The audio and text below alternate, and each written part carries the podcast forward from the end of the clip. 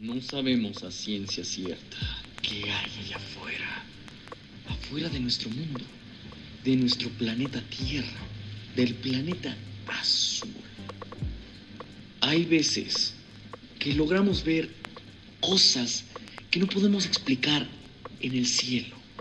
Luces brillantes, cosas que se mueven, que no son aviones, por ejemplo. Pero siempre cuando los vemos, tiene que estar con la calidad más culerísima de la cámara, aunque tengas el nuevo iPhone 3000.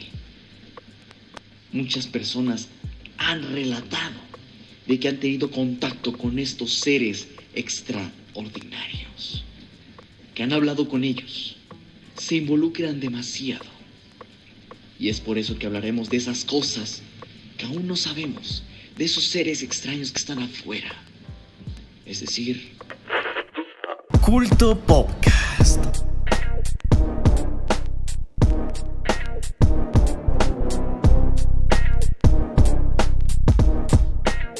alienígenas extraterrestres. ¿Qué hay allá afuera? Acompáñenme para saberlo.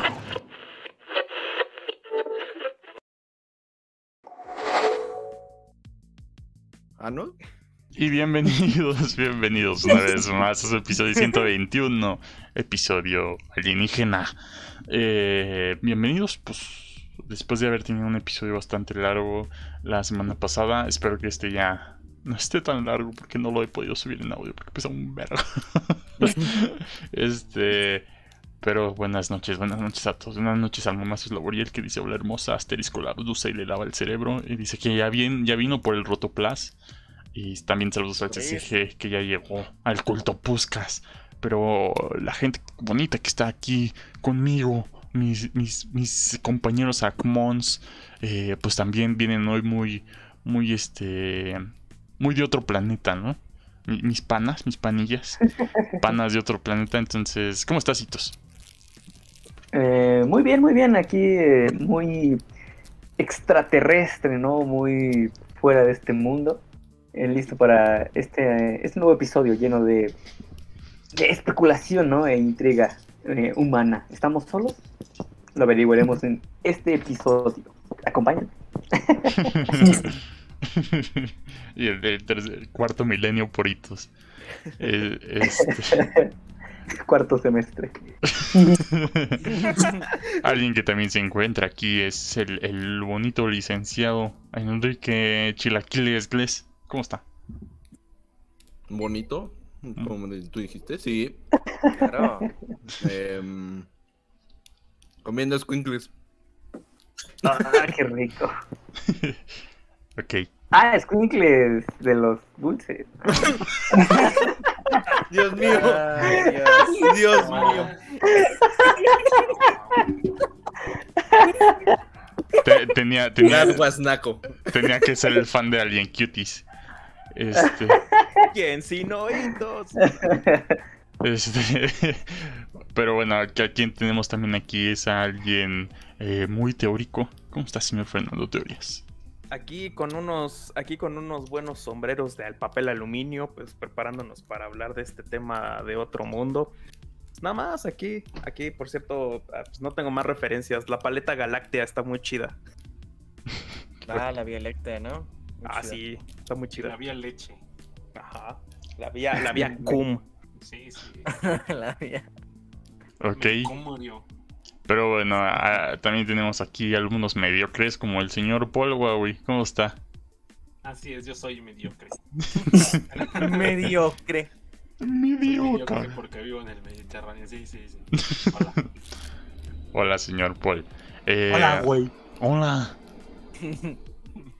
Pero bueno, alguien que también es saludable es el señor Toriz. ¿Cómo está? Eh, eh, muy bien, muy, muy bien. Muchas gracias por, por, por decirme aquí. Eh, yo no, no, no, no, no le cacho a, a eso del rotoplas. Solicito contexto en los comentarios, por favor. Pues, no, tú, Este, güey, ya compra un rotoplas para rifarlo. Te chingaste. ¿Tamaño real o qué? bueno, Ah, ahí, ahí lo veo a tu criterio. Ah, va, entonces les compro una cantinflora de rotoplas. Este, chido, y, chido. y pues, pues bien, me, me encuentro muy bien. Igual aquí emocionado, pero es que pues, pues listo para, para hablar de, de un tema que, que me gusta mucho, pero a la vez me da miedo, me da mucho miedo, ¿no? Esto de los antiguos astronautas. Entonces, pues, pues todo lo que vamos a escuchar en este podcast será difícil de creer. Entonces, pues ya, dale, dale. Ya. Eh, y también nos encontramos aquí con, con una araña de otro planeta. No sé, no, no se me ocurrieron más chistes de, de alienígenas, De perdón por la introducción, pero hola Freddy. O pues el culo de no- que no es de este planeta, pero pues bueno, ya se te acabaron Ah, las sí. ideas. Eh, pues muy buenas noches. Eh, pues a mí también estoy igual de igual de tengo miedo como igual que Toriz, porque este tema de verdad me pone nervioso y un poco excitado, no sé por qué. Pero mm, pues sí, o sea, yo soy creyente firmemente que si hay vida aquí, pues ¿por qué no hay en otra en otros planetas? Entonces, pues vamos a darle, señor Pecaforte. Regreso a usted. Y pues bueno, muchas gracias también a los a nuestros patrocinadores oficiales del Culto Pop, que por si recuerdan son la gente que está suscrita al canal de Twitch a través de las suscripciones, ya sea tanto de Amazon Prime o las suscripciones normales, ¿no? Recuerden que ya están a precio reducido. Entonces ahí por si quieren apoyar el Culto Puscas, pues son 50 pesillos. Eh, pero bueno, ¿quiénes son nuestros patrocinadores oficiales? El señor Toriz. Eh, el buen Mazo es Lauriel, el CCG, Riptor 210, Eri BLT, Songs y según yo ya no se me está olvidando nadie. Los Eagle Eyes, los Eagle Eyes. ¿Los quién? Eagle Eyes. No, no, no, que echas la, referencia. Bueno, está bien. Y Diosito, muchas gracias. por- muchas gracias por... eh, ahí sí se me olvidó alguien ahí, una disculpa y lo ponen en el, en el chat o en los comentarios. Eh, pues muchas gracias. Muchas gracias, eh, Spin Master. Saludos al Spin Master. Saludos a... a- a- ¿Cómo es? A, a TTV Adrián. Saludos al buen Toris también, que ya está ahí en el chat. Y pues bueno, vamos a, vamos a comenzar. Vamos a comenzar con este episodio galáctico, este episodio espacial. Este episodio chido. Hola Toris. ¿Qué? Ya empieza. Güey. Eh, pues es que, es que por dónde, es dónde empezar, no, no sé. eh, O sea, yo vi en la mañana, a ver, ahí va. En la mañana yo estaba en Twitter. Estaba en Twitter cuando de repente, eh, pues ya saben, ¿no? Este- ahorita está el problema del huracán Grace.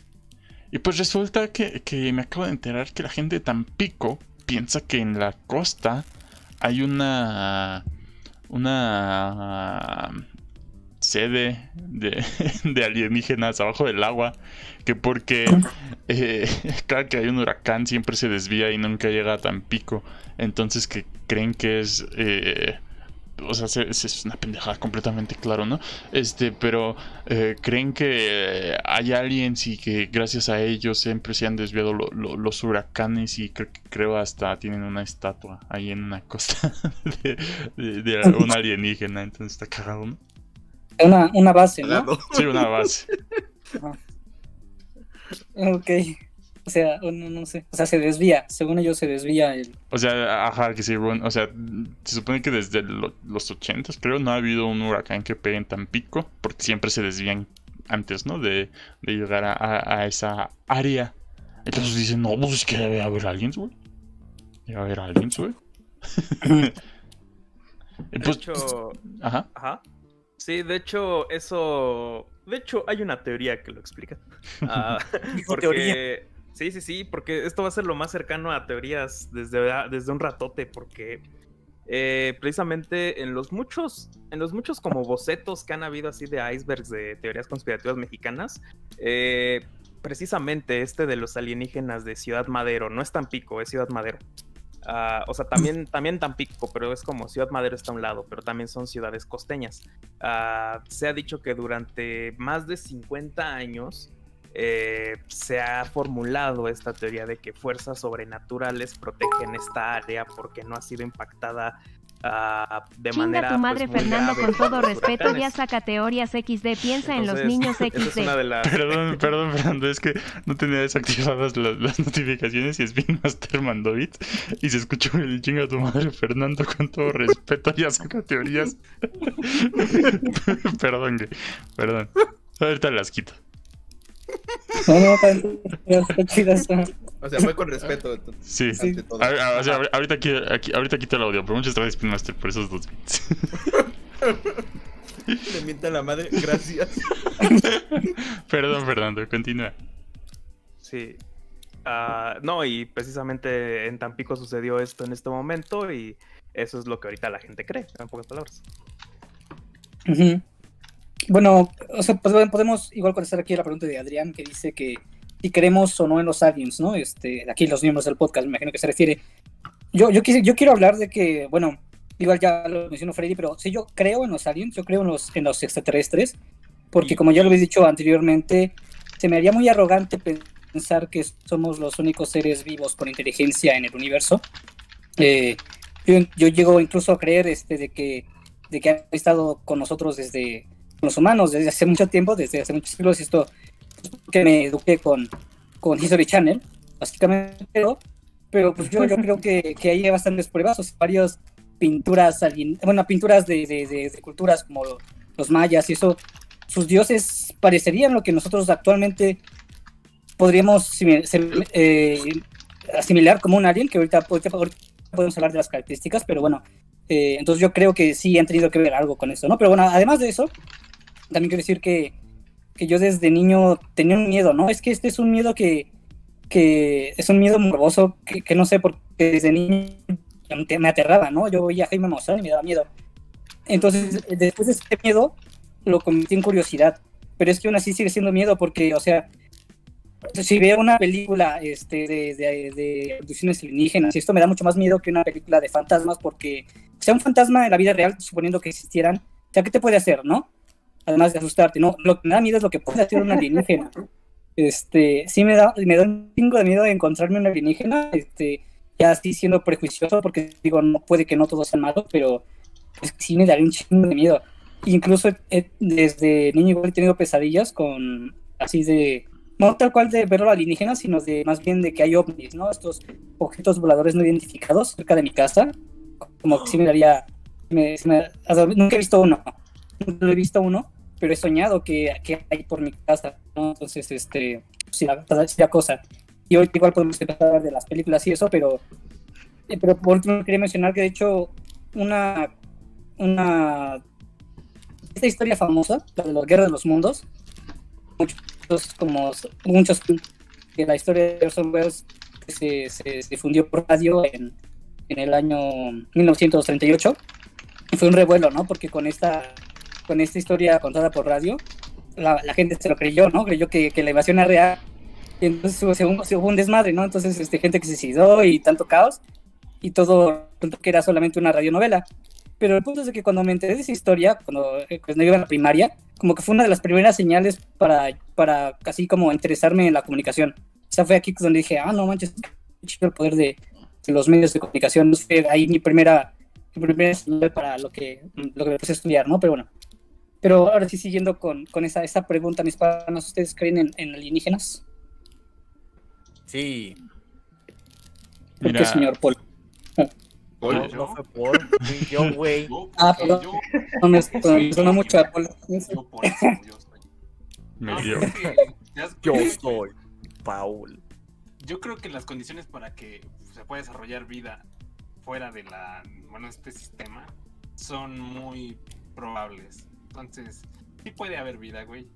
Mi- Eh, Mira, por pura probabilidad debe haber, no, no, no estamos solos, pero también por pura probabilidad ya deberíamos de tener pruebas evidentes, ¿no? Entonces ahí se encuentran esas dos, este, eh, eh, eh, esos dos ¿para qué argumentos contrarios.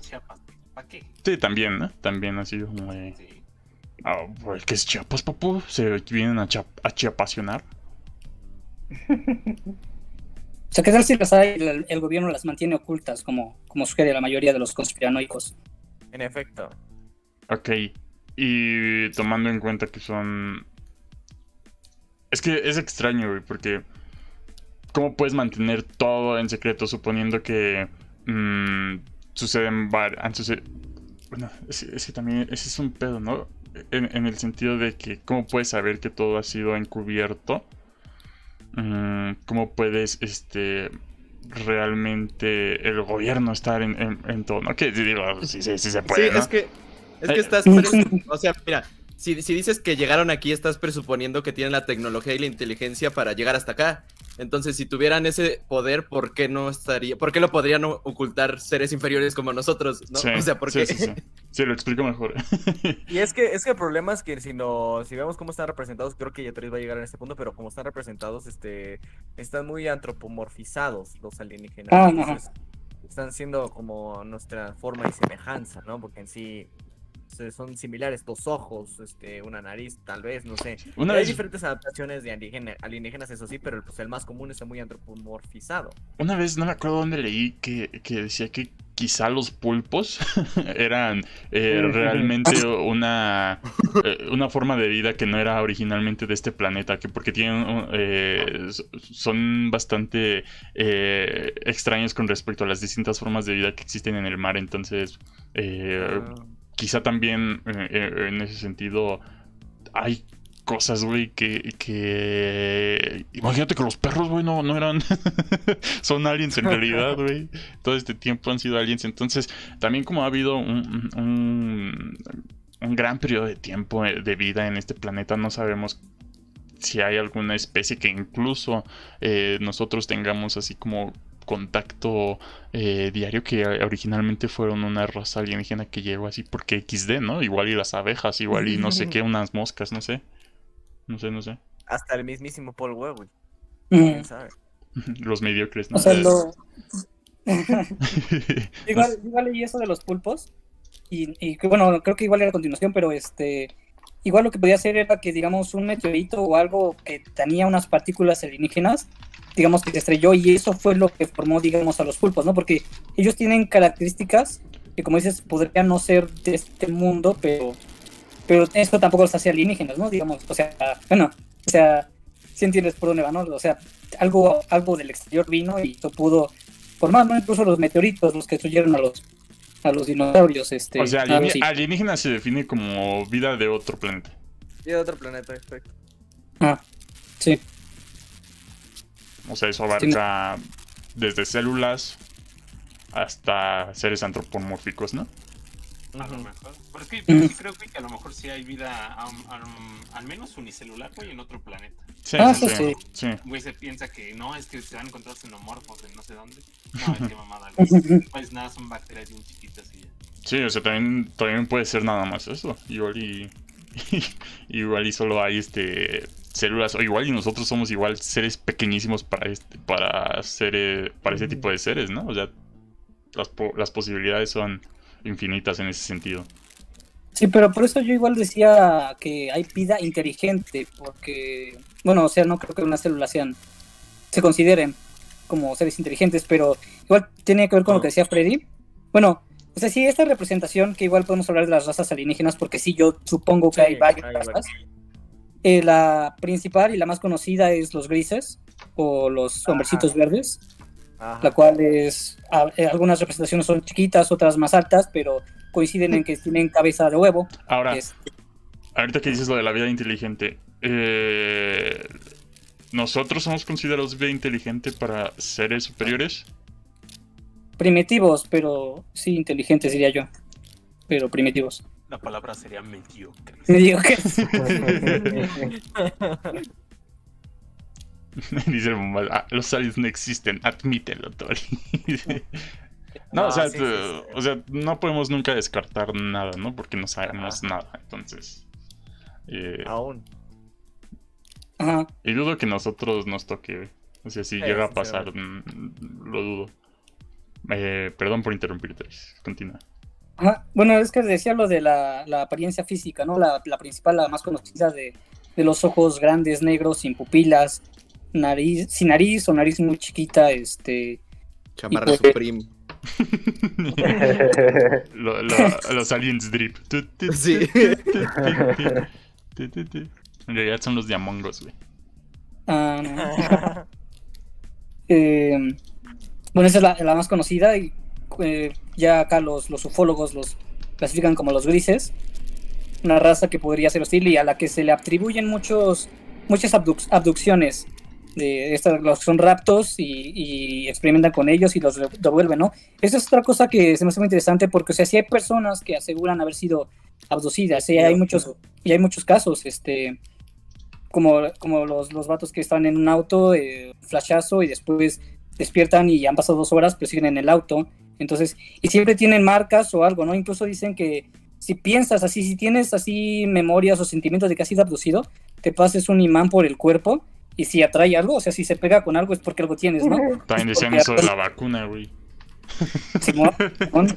Este, entonces, pues hay estos casos, incluso el más famoso, el de, el de Roswell, de, de la nave alienígena que, cho- que chocó en Nuevo México. Sí, es como muy sonado, es como de que, como un hecho, no sé si decir verídico, pero es que es tan, tan conocido que no sé, se me hace difícil no tomarlo en cuenta como verdadero, pero no, no sé, o sea, bueno, no sé qué, qué opinen ustedes de los casos de alusiones o de este, de Roswell. Es que también como confirmas, eh, o sea, yo, yo creo, ¿no? Que hay vida. no, no, no, no pienses que estoy en contra. Eh, pero Ah. también co- como confirmas que realmente sucedió eso. No, O sea, no lo. Ah, bueno, O sea, bien puede, puede decirte, no me pasó esto, me pasó lo otro. Eh, tengo esta marca, pero ¿cómo, cómo se confirma eh, una, una abducción, una abducción. Sí, ¿cómo confirmas que eh, lo lo- los único- casos? Lo único, digamos. ¿Qué, qué pedo? Ok. ¿Bien, Carlos? Perdón, sigue. Lo único que no. O sea, que diría que lo vuelve real es cuando la persona no busca nada a cambio de esa información, ¿no? Porque hay casos que buscan fama y de que sí están mintiendo, pero hay personas que pues, no tendrían por qué mentir, de hecho, ¿no? O es lo, lo- lo lógico, lo que yo pienso. Ok. Eh, como hay una hay un video de estos caseros que, que pasaban en- con Jaime Maussan en, en Grandes Misterios del Tercer Milenio, de unos, unos niños que están jugando pelota a las 2 de la mañana en la calle. Y de repente, cuando, cuando uno va por el balón, que se, se- se le fue, cuando va por el balón, se acerca un poste y de ese poste sale una mano. Bueno, o sea, se ve que hay alguien detrás del poste, pero es una mano muy larga. Entonces, toma al niño, o sea, lo, lo agarra, lo toca, y él como que se, se jala para, para, para no ir con esa persona o con, esa, con ese ser, y se va, ¿no? Entonces, este... Después ahí el Jaime Maussan buscó a esos niños, los cuales, o sea, como les digo, no tenían por qué mentir ni, ni nada. De, de- la, la grabación es de una cámara de seguridad, me parece. Entonces, o sea, ellos no querían nada a cambio y él los buscó por su, por su propia cuenta y esto, este, y buscaron, digamos, según este, aunque esto ya podría ser más eh, ficción de la tele, desde la TV, pero, pero bueno, según ellos pues, buscaron la radiación de esa zona y había un chingo, ¿no? Entonces, este, pues no sé. O sea, digamos, del lado de los niños no tendrían por qué mentir porque no querían nada. Y del lado de la televisión, pues puede que sí hayan ahí hecho sus pues, eh, mentiras, ¿no? De, de las de la radiación, ¿no? Pero, pero no sé, ahí está, ahí están las cosas, no sé. Ah. Em, este Adrián dice, según muchas teorías, los aliens ayudaron en la arquitectura del pasado, pero muchas dicen que son peligrosos ahora. Porque ellos venían antes y ahora solo nos usarían como sapos para diseccionar. A esto contestando, yo puedo decir que pues depende de la raza. Porque, bueno, y si quieren de una vez les hablo de, la raza, o sea, si bien, como les mencioné, los grises son los que se les conoce por abducciones, como los más hostiles, también están los reptilianos, que según dicen son, son este, están en, en- en- grandes puestos de los gobiernos, ¿no? Los reptilianos. Están otros que son benévolos, como los pleiadianos, que dicen que son como, como acá muy rubios, blancos, como nórdicos. Están los arcturianos, los cuales son ya acá más de una quinta dimensión y de que son el uno con la fuerza o algo así. Eh, los Anunnaki, los Anunnaki los que después podremos hablar cuando hablemos de la saga de Alien, pero que son básicamente dioses de, la, de los sumerios, me parece. Pero el punto es de que yo creo que depende de la raza. O sea, todas las razas alienígenas tendrían un motivo distinto para intervenir en la, en la, en la, en la humanidad. O sea, unos, como lo veremos en la película de Eternals, pero algunos puede que hayan actuado en beneficio de la humanidad al inicio y ya después solamente mantenerse aparte como un experimento, ¿no? De vamos ayudar a estos, estos monitos a ver cómo evolucionan, ¿no? Ya si se si, hacen un desmadre nuclear, pues ya valió el experimento. Este, otros tendrían otras razones más hostiles para, para no invadirnos, o sea, por eso no ha habido una invasión, digamos, de los, de los, de los grises todavía, pero tendrían sus motivos. Por ejemplo, a los grises se les, se les caracteriza por no tener órganos sexuales. Entonces dicen que ellos ya no pueden reproducirse por sí mismos.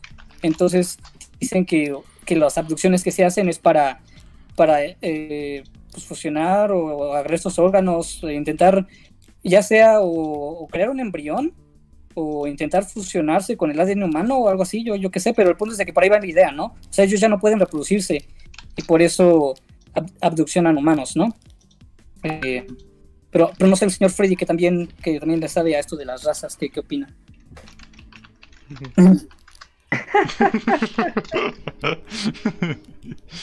las razas alienígenas, o sea, bueno.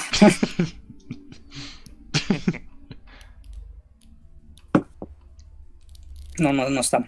Está apagado. Sí, dijo que fue por comida. Ah. Mira, dice que él cree que las pruebas más sólidas de la existencia son señales de radios y avistamientos de altos funcionarios bajo juramento. Y Songs dice, le preguntas si lo abdujeron. Si dice que sí, entonces sí lo abduje. eh, Adrián dice, o sea que de todas las razas seríamos los más insignificantes mentalmente.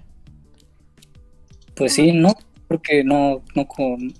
Es, con, es como esto de la teoría de la de los de cómo es que una raza se aprovecha de los recursos de su planeta y luego de la galaxia, ¿no? Nosotros apenas alcanzamos a dominar los de nuestro planeta y, a, y apenitas, ¿no? Pero eh, es que es que no sé si tú, si tú conoces esta esta pues no sé si llamar teoría, pero esto de las civilizaciones, Humberto. Mm, no.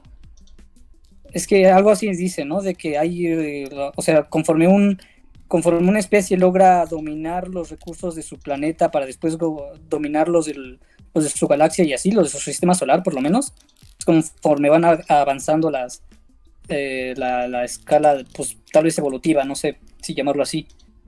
Eh, pero sí, como nosotros no tenemos conocimiento de esto, pues sí, yo diría que somos muy... Eh, muy chavos, muy, muy mediocres, muy este... muy atrasados eh, intelectualmente en ese sentido. Y, o sea, tal vez, tal vez sí el gobierno estadounidense sí, sí sabe la verdad, la verdad de eso. De hecho, también quería mencionar eso, ¿no? De que ya hay casos, o sea, sí ya se desclasificaron casos del Pentágono que admitieron que son, son ovnis, o sea, admitieron que son objetos voladores no identificados. Incluso hoy vi en, un, en la mañana un video de, de que en Irak, no sé en dónde, le, le lanzaron misiles a estos objetos, a unos objetos no identificados, y no les pasó nada a esos platillos voladores. O sea, les explotó el misil y no, no, no les pasó nada. Entonces, y ya hay, o sea, si el Pentágono reconoce que hay objetos que no se puede saber ni siquiera si son de otro país, pues yo creo que es porque sí hay, ya hay seres que nos están viendo desde, desde sus naves. Ahora, eh, eh, CCG, CCG menciona. Eh, yo creo que las razas, son, las razas alienígenas son ficción. Es posible que estos ni siquiera tengan un cuerpo físico, ya que las leyes de la vida y biología de la Tierra no tienen por qué aplicarse en otros lugares. Es, es que por ahí quiero ir yo también. Porque eh, es muy hasta humanocentrista, si le podemos dar así nombre, antropocentrista. Pensar que si va a existir una vida humana eh, eh, imagínate, decir vida humana. Si va a existir una vida fuera de este planeta, se va a parecer a nosotros. A las condiciones, o sea, pensando muy, muy, ucroni, muy ucrónicamente, las condiciones de vida en las que podríamos, las condiciones de vida de otro planeta que pudiesen adecuarse de alguna manera físicamente darían pues otro tipo de materia si le damos nombre. Uh, sería incluso algo que tendría que estar fuera de, de, nuestra visión de algo vivo, incluso hablando, hablando desde la propia composición de un organismo, de un organismo, a menos de que el chomps sea una regla universal. Y esa es una de las, es una también una, una cosa que puede ser hasta dentro del discurso cientificista, pues pensar que puede ser totalmente definitorio de las cosas. Es lo que creemos ahora, pero no existe una comprobación también a través de esa piltrafa llamada método científico que pueda, que pueda pues calificarlo de verdad. Esto, eso es una de las cosas más como irónicas aquí. Podemos catalogar a la vida de, alguno, de alguna manera, podemos catalogarla así, pero seguimos pensando en canones muy humanos, muy como de, es que si va a haber vida va a ser así. Por algo, las primeras manifestaciones como narrativas que hubo de vida en otro planeta, solamente podemos pensarlas como lo que conocemos. Solo podemos pensar que si va a haber una vida así, va a ser lo más humana posible, o humanoide, o pseudo humana. Y es que también también ese es un problema porque ha justificado, son narrativas que a veces justifican muchas cosas que están mal hoy en día, como pensar es precisamente esta de las antiguas civilizaciones y que estas ayudaron a la creación de, de, las, de los grandes monumentos de la antigüedad. Es como decir, pues es que nada más porque no eres europeo, no, no, no, es posible que hicieras esas pirámides gigantescas. Te tuvo que ayudar a alguien. Y la única explicación es que solamente pudo haberlo hecho alguien fuera de este mundo porque tú inferior no podrías. O sea, eso es lo que dice esta retórica y también como pensar en esto de que los líderes podrían, los líderes mundiales también podrían ser eh, como una manifestación ah, alienígena, así como, así como alguna entidad no humana, es precisamente lo que ese tipo de gente quiere, porque son como estas teorías que a veces decimos cuando, cuando ves a alguien importante y cuando piensas muy verticalmente las cosas, dices, no más, es que este es el, el, Jeff Bezos, ¿no? O sea, dicen que su calva fue pulida por, pulida por los mismísimos dioses, ¿no? O sea, o dices, cosas así, o sea, su sombrero, su sombrero es el mismo del güey de, del, ¿cómo se llama? Del boomer que está aplaudiendo y su chamarra azul también. Entonces, eh, cuando hacemos esas cosas y de repente decimos que en la reina de Inglaterra es un reptil, eh, los deshumanizamos también porque los vemos en una situación tan poderosa, tan pues lejos de la nuestra, de, de, la nuestra viles mortales, que solamente podemos decir, bueno, es que es un escape a la realidad incluso. Decir de repente, pues es que Obama, Obama es un alienígena, ¿no? Porque obviamente no existe como, como la sociedad está tan desigual, tienes que, uno tiene que hacerse la idea de que los que nos gobiernan o los que son infinitamente más ricos o poderosos que nosotros, no deben ser de este planeta, porque entonces ya no somos pares, o sea, ya no nos parecemos y ya no tenemos como ya no tenemos como ningún vínculo en común. Y eso a veces es algo como para, pues, como para paliar o para negar el hecho de que eh, hay de verdad personas que nos tienen dominados o hay estructuras que nos tienen eh, clasificados y que es muy difícil que podamos salir de ahí. Uh, en, eso, en eso yo creo que toda la narrativa a veces eh, que menciona a los extraterrestres o menciona la intervención política con alienígenas, eh, disfraza todo en ese lugar, porque es, es, más común y creo que es incluso mucho más fácil decir que nos está gobernando, nos está gobernando, pues no sé, uh, eh, un, un, burro de Marte. Uh, pues decir que pues, un, un, un ahí iba a decir fue yeguas, pero ese no se puede decir. ya lo dijo. no, no, no, no, no, no. En realidad pues está, está controlando, está controlando este, este país, ¿no? O así puede ser con cualquier líder mundial poderoso. Y eso es lo que a veces creo que sucede. Y yo no lo, o sea, yo no digo que esto esté mal, pero esto es un terreno que a veces es muy, es muy atractivo porque eh, la ciencia ficción precisamente hace eso, eh, ser atractiva, pero por ejemplo a mí me suena mucho los trabajos de un historiador español que se llama, historiador ahora, un escritor, periodista que se llama Juan José Benítez, que es el autor de esta saga de libros de Caballo de Troya, no sé si los conocen. Uh -huh. Como que le gusta, le gusta siempre como a, como que a, al, al, al, papá o al tío de todo mundo te, conoce esos libros. no sé por qué. Sí, están, pero... están en, en, el libro en popa, justamente. Ajá, exactamente, exactamente. Ajá, son como, o sea, esta saga está muy chida, pero es ciencia ficción también. Y este vato pues también se ha dedicado mucho a la ufología. Y precisamente los parámetros de la ufología te dicen, te dicen esto, que son en realidad el estudio de los fenómenos, uh, los fenómenos voladores no identificados. Y esta es la razón por la cual pues a veces hay tanto campo de especulación, porque de repente dicen, ah, pues es que esto es un ovni y podemos decir que como no sabemos qué es, puede ser todo.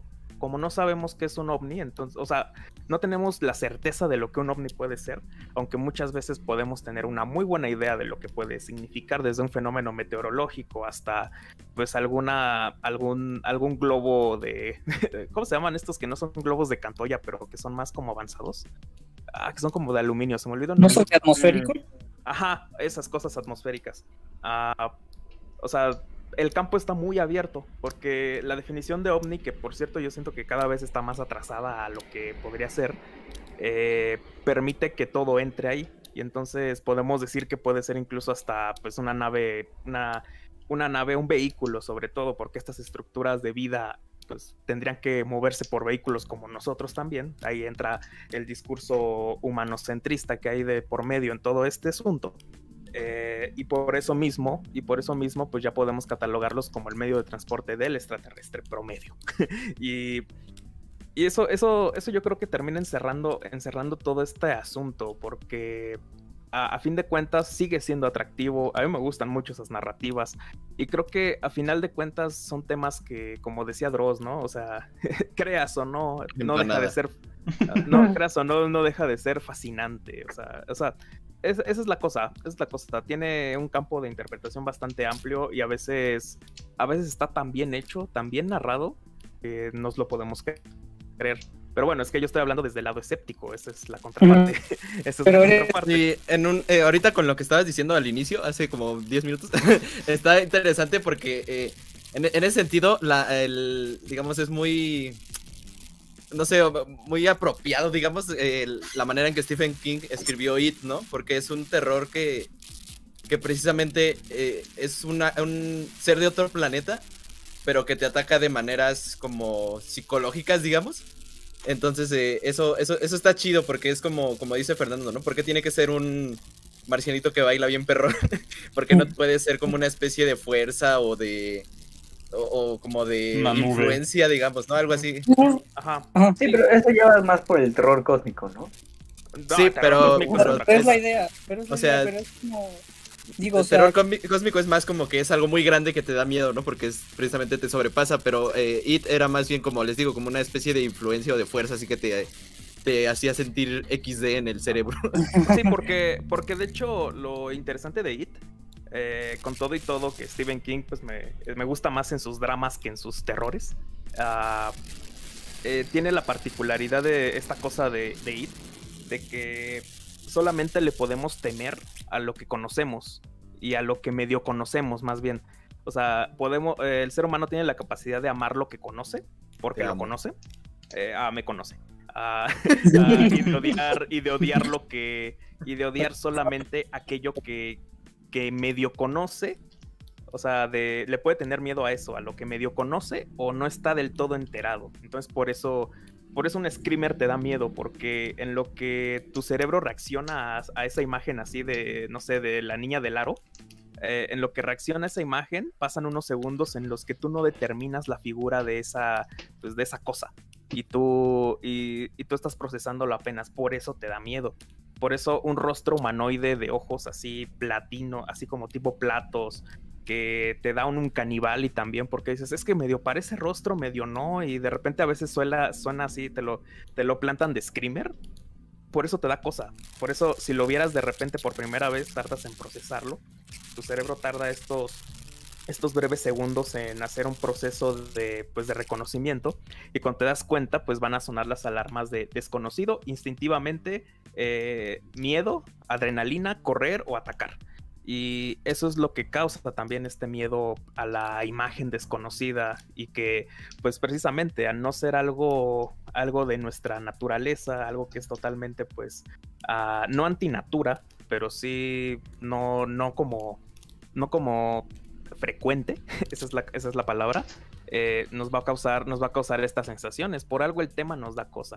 Y también yo creo que hay un poco de terror cósmico aquí, como mencionaba Itos, porque esto es más como talasofobia. Es más como, pues, este miedo a lo gigantesco, a lo, a lo que es más grande. Por algo, eh, no es una referencia a Fortnite, pero, pero por algo. Por algo ahorita, por algo ahorita, pues te da cosa cuando la idea de una nave gigantesca que sea del tamaño de tu pueblo, ¿no? Porque Les digo que no es una referencia a Fortnite por eso, pero Freddy no está para acompañarme y hacerme mancuerna aquí. Pero... ¿Cómo no? ah, sí está. Pero a lo que me refiero es esto, que este miedo también te da, este miedo a la nave gigantesca que es más grande que tu ciudad, a- al No, pues- posible daño que puede causar, o sea, esto es también el terror cósmico y de alguna manera te puede causar así pavor, un pavor así tremendo, como lo haría, pues no sé, la Guerra de los Mundos, no sé si recuerdan la película y el libro. Eh, creo que desde ahí pueden partir un poco las referencias, pero ah, bueno, hay que seguir, Toris. Sí, sí, justamente, y por ahí iba a seguir. Y bueno, igual, este, como comentaba, o sea, sí, no niego que, o sea, como dice Fer, eh, pensar en seres de dos piernas, dos brazos, dos ojos, o sea, sí es, un, sí es muy antropomórfico, y así lo vemos porque es lo que conocemos, pero no digo que, que solo esos existan, o sea, yo creo que como ya mencioné, hay varias razas que pueden verse totalmente diferentes. Ahorita hablaremos de las razas, comentan, contestando un poco a Adrián de lo de la teoría del... Si un ser de otro mundo podría liderar, bueno, con el propósito de liderar, bueno, sí, yo no digo que, eh, que, que grandes seres eh, sean reptilianos y de que sean los políticos, ¿no? yo no digo eso, digo que ellos conocen cosas que nosotros no, como sí, como, como ciudadano promedio, este, mediocre, no, no puede conocer, pero este, pero también, y este es otra, otro, otro punto, ¿no? Digamos, hay una, y esta es una teoría un poquito más fumada, pero que igual se ha visto representada en películas como, como la película de Paul, de, de, de Paul, este, una, una- alienígena, este, Se, Bueno, se portan igual.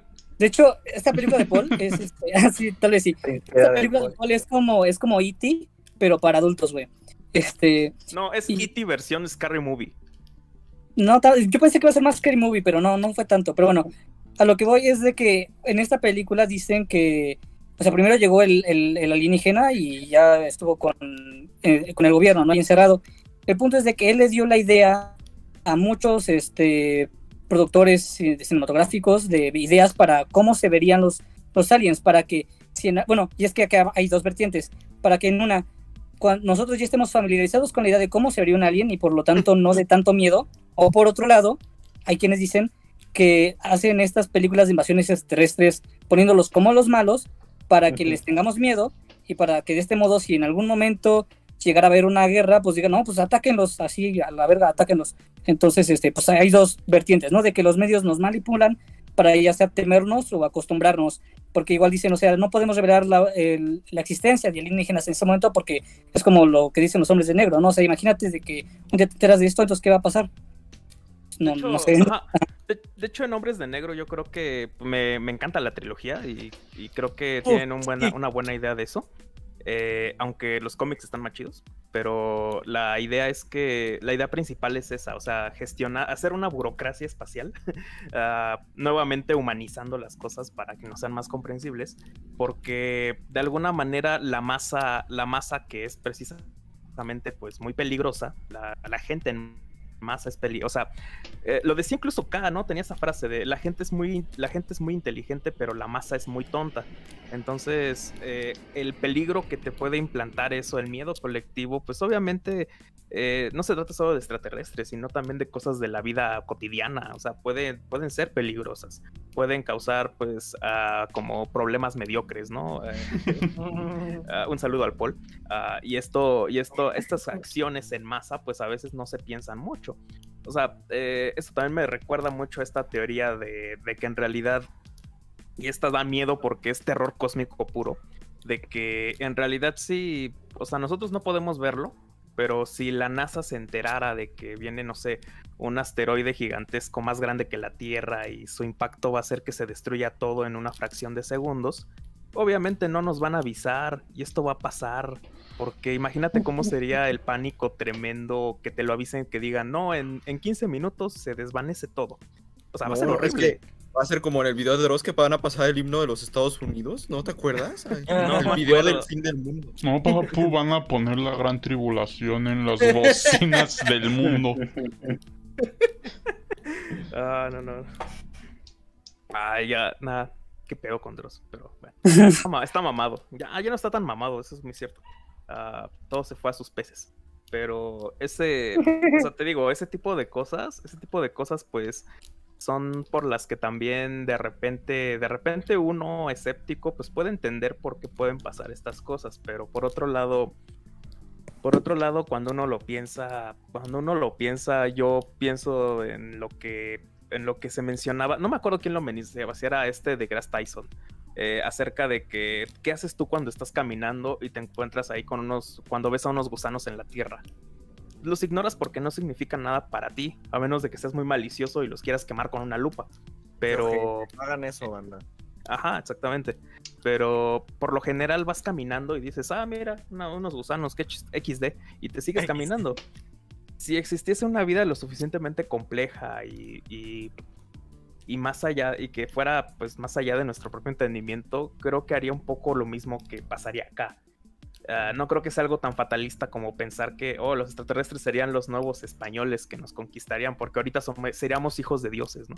Ah, y, y- y eso no va a pasar, eso no está pasando definitivamente. Eso es lo que eso es lo que creo que eso es lo que creo que está lo que pasa de repente cuando uno piensa en esta situación como de invasión y no sé si lo has visto, sobre todo en todas las películas que tienen a la invasión extraterrestre de por medio.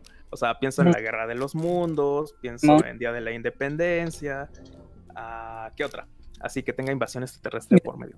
Yo acabo de ver la de la Guerra del Mañana.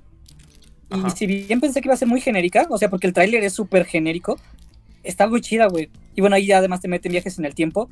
Pero algo que se me hizo muy curioso es de que ahí, o sea, estos monstruos que combaten en el futuro sí son, sí son extraterrestres, pero son como bestias, o sea, son monstruos, o sea, es como de cómo estos güeyes hicieron, hicieron este, máquinas para viajar si, si se nota que no, que no piensan, o sea, son, son bestias, ¿no? Y después ya ahí meten un poco algo más parecido a lo de Alien, pero bueno, este, pero sí, está, está muy chida y bueno, es una guerra en el futuro y, y bueno, digamos que es un mundo paralelo con los que viajan, o sea, o sea, los humanos del futuro viajan, pero saben que no se van a salvar ellos, sino que solo se va a salvar la otra línea, pero bueno, sigue. Sí, te digo, es que cuando pensamos en esa retórica de la invasión, en realidad es como, incluso es una estratagema que se hizo mucho tiempo eh, eh, haciendo como una crítica a las guerras de invasión que sobre todo hacían los países imperialistas, tipo Estados Unidos. O sea, es como eh, muchas veces dicen, ay, si ahora nos toca, o sea, ¿qué pasaría si nosotros que hemos, que hemos conquistado tanto, pues ahora nos tocara a nosotros? Pero ¿quién es más grande que nosotros en este mundo? Dicen los gringos solo podrían ser extraterrestres. Esa es la razón por la cual las películas de invasión extraterrestre existen, porque te plantean, o sea, es una propaganda también hasta cierto punto, porque te dicen, eh, estas películas te dicen, ah, es que, ¿quién podría? Por eso está este meme de que todo, todos los pedos, todos los pedos globales suceden en Estados Unidos en las películas, porque te dirían, o sea, ¿quién te invade? O sea, ¿quién puede invadir Estados Unidos? Nadie en el mundo, solo podría hacerlo, solo podrían hacerlo seres de otro mundo. Eh, hasta la película de 2012, que es una horrible película, eh, no la vean ya. Lo único chistoso era verlo en el 2013 para reírse, pero ya no. Eh, es una película que dice, bueno, es que eh, cómo se va a acabar el mundo, o sea, por dónde, por dónde empezaría a caerse, a acabarse el mundo. Pues obviamente en todos los países y Estados Unidos hasta el último. es exactamente lo mismo, exactamente lo mismo. Y creo que la narrativa como extraterrestre que hay de por medio surge y menciona y menciona siempre cosas que ahonda, que están en nuestra sociedad propia. Y los extraterrestres al menos son como una forma de, pues, eh, son como el, eh, son como el dibujo para mostrar un mensaje distinto que es muy humano. Por eso, por eso a mí me encanta cuando se habla de extraterrestres, porque hablamos más de nosotros en las narrativas, en, la, en cualquier otra narrativa, en cualquier película en realidad tratamos de hablar de nosotros a la hora de hablar de extraterrestres. Y por eso, por eso a mí me encanta esto, porque es humanizar, o sea, tenemos un discurso así porque es lo que conocemos, lo humanizamos de esta manera, y cuando decimos extraterrestres, pues también estamos diciendo humanos, porque estamos pensando en que si alguien podría hacer algo atroz, un extraterrestre pudiese, no sé, destruirnos a todos, es porque un humano también podría hacerlo. O pensar como en esta película Rival de la que hablaremos más a rato, de que, oh, van a venir extraterrestres muy buenos a enseñarnos un idioma que traspasa las fronteras del espacio y el tiempo, eh, es porque alguien, un humano bueno también haría eso. Entonces, eh, creo que es eso. eh, nada más para cerrar con esta parte e ir avanzando, Toris. Sí, sí, igual estoy de acuerdo en ahorita hablar de, de, de pero igual antes de eso, hablar de, de películas donde, bueno, justamente de invasiones o que nos muestren este lado de terror. Por ejemplo, la película de, de Señales, del, de, donde no me acuerdo qué año, pero con este Mel Gibson y Joaquin Phoenix.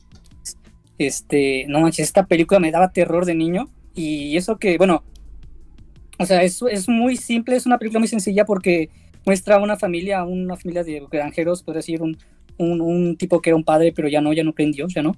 Este, pero ahí este, de repente aparecen estos, estos campos de. Estos, estos dibujos en los campos, ¿no? De maíz, que, que igual fueron muy famosos, igual hace varios años. eh, y ahí empiezan a recibir visitas, ¿no? De, alienígenas, bueno, de, extraterrestres y empiezan a combatirlos, pero es un terror muy claustrofóbico porque casi nunca los ves y ya más o menos por el final, pero igual cuando los ves en, en, esta, en esta escena de, de, una, una, un- una reportera diciendo, no, es que vean el siguiente, siguiente video de captado en una fiesta de cumpleaños de una niña, es perturbador, es perturbador, ¿no? Y ahí aparece, pues sí, una figura verde muy alta y bien rara, ¿no? Y sí da- daba, mi- daba, daba miedo. Y ya después se enfrentan a, a estos seres. Y bueno, algo, sí, como les digo, es una película muy padre, pero algo que se me hace curioso y que igual pasa en la de los Mundos es de que básicamente los alienígenas se matan ellos solos, o sea, ellos pierden solos y no, no, por, no, no tuvieron que ver los humanos, bueno, no tanto, porque en, en estas señales se descubre que ellos no pueden tocar el agua, entonces pues esa es su debilidad. En la Guerra de los Mundos, en la Guerra de los Mundos eh, fue un poquito más complejo de entender, pero si bien o, era el medio ambiente el que les, les causó daño, o era porque estos alienígenas que son como pulpos de la Guerra de los Mundos buscaban a los humanos para quitarles la sangre. Les quitaban la sangre y también esta sangre que se que, que juntaban pudo que les haya causado mal, ¿no? Por algún algún virus, algún alguna bacteria que tuviéramos, ¿no? Que ellos no tuvieran ese en su sistema, ¿no? Entonces, pues al final morían solos. Eh, Pero no sé si tengan más ejemplos de este tipo de, de películas. Em, Ay, no sé si te acuerdas de una, es que se me fue el nombre, de... Ay, era un vato que... O sea, el vato tenía forma humana y todo, pero eh, había como un premio Nobel que tenía su premio Nobel ahí como en un cajón y su hija como que le decía, eh, ponte a, o sea, reconoce tus triunfos y eso, algo así. Y el extraterrestre se encuentra, ah, no me acuerdo, es que no me acuerdo cómo iba, a ver si alguien la recuerda, de que el extraterrestre se pone a escuchar a la música que estaba escuchando este profesor que era de Bach y dice, ah, esta es la belleza humana, cosas así. Es que no me acuerdo del nombre de esta película, pero ah, también, también quería mencionar eso de, de que se siguen transponiendo cosas humanas y todo lo demás, pero eh, no sé quién más tiene así como referencias, siguiendo la pregunta de Toris. así no, esa no me suena. Eh, no, me suena esa. Eh, señor, señoritos, señor Humberto, ¿Cuál era la pregunta? Jeje. de películas que, que- que quieras hablar de, de así de una premisa de invasión alienígena o terror ali- alienígena. Mm, Superman, ¿no cuenta? No, no. no, eh, eso es un humano. eh, Es- Eh, Eso no, sería debatible. Es o sea, sí es un alienígena, pero es que lo- no hay temor ahí porque es un... Es- Como no, en la película cuando llegaron los demás, puta, cómo estaban destruyendo. ¿Qué Sí, pasó ahí, Rey? eso Pero, este, ¿cuenta documental? Contaría. Simón, Es que recientemente vi uno en Netflix que se llama así Alien World. eh, ah, yo lo y quería es ver. sobre, Ah. sobre ciencia especulativa, ¿no? Eh, el, esto, el, el tratar de, digamos, adivinar o especular cómo sería la vida en, en el futuro o en este caso como en, en, en mundos alienígenas, ¿no? Y me parece muy interesante porque desde un inicio te hacen como la comparativa de, de, mira, así funciona, digamos, la vida en la Tierra y si por alguna razón la vida alienígena funcionara o, o tuviese los mismos principios, pero con diferencias, a lo mejor Ah. así sería esta criatura, ¿no? Entonces ves así, a lo mejor un, un alien que vive en un planeta cuya gravedad es más fuerte, ¿no? Entonces lo Sí. ves que todo el tiempo está volando y, y digamos, planea, casi casi no flota, pero si aterriza en la Tierra no puede volver a levantarse y muere porque es muy pesado, ¿no? Entonces Güey, está, está bastante interesante. ¿no? Algo así, Goku entrenando en su cápsula. Sí, en efecto, también Dragon Ball, pues es una invasión pues, alienígena, sí, porque llegaron los Saiyajin y pues tal cual están invadiendo la Tierra. Entonces, no sé si, es que hay, hay vari- si, si te pones a pensar, hay muchas películas de ciencia ficción, bueno, no, bueno, muchas, hay algunas películas de ciencia ficción donde el alienígena no parece alienígena, pero pues en sí sí cuenta como alienígena, igual, pues digo, el caso de Superman, o sea, es un alienígena, llega a la Tierra, después llegan los demás y ataca a la Tierra también. O sea, no ataca a la Tierra, sino ataca, pues atacó a la Superman, ¿no? Entonces, pues entonces sería tal cual que llegan alienígenas a la Tierra, en teoría. En teoría sí, pero es que yo lo considero más como lo que decía Fernando, de, es que estos son, puedes considerarlos inmigrantes o conquistadores que se ven igual a nosotros, ahí no hay, no hay mucho desconocido, bueno, en cuestión ya más acá de, de otras razas. son del mismo, de la misma tierra, o sea, somos terranos, o sea, son de la tierra. Entonces, Ah, el mero, el mero, creo que si se tiene que considerar alienígenas que está fuera de la tierra, o sea, es lo que se ve en Sí, es que de la Galaxia, Por ¿no? pura definición, es una alienígena, es vida de otro planeta. Ahí está. Entonces, por ejemplo, en Guardianes de la Galaxia, pues ves que etiquetan a Star-Lord como, como terrano, o sea, de la Tierra. Y pues ahí hay, hay montones de alienígenas. Eso, tal cual son alienígenas. Y Peter Quill es una alienígena para ellos, tal cual. Porque en sí, sí usan los mismos términos, pero es que también sería meternos en otros temas como de, no, pues tendrían el mismo pensamiento que nosotros, cuando la verdad no sabemos si sí o no. ujú. O sí. Ah, sí. Bueno, pues sí, hablando de pues, estos casos de invasión alienígena, pues este podría ser hombres de negro. O sea, en la primera están, y querían este invadir la Tierra por el, el- por la galaxia que está en el cinturón de Orión. En la segunda querían, pues, llegaron alienígenas a invadir la Tierra porque querían la luz que le pertenecía. En la 3, en sí, pues los eh, ¿cómo se llama?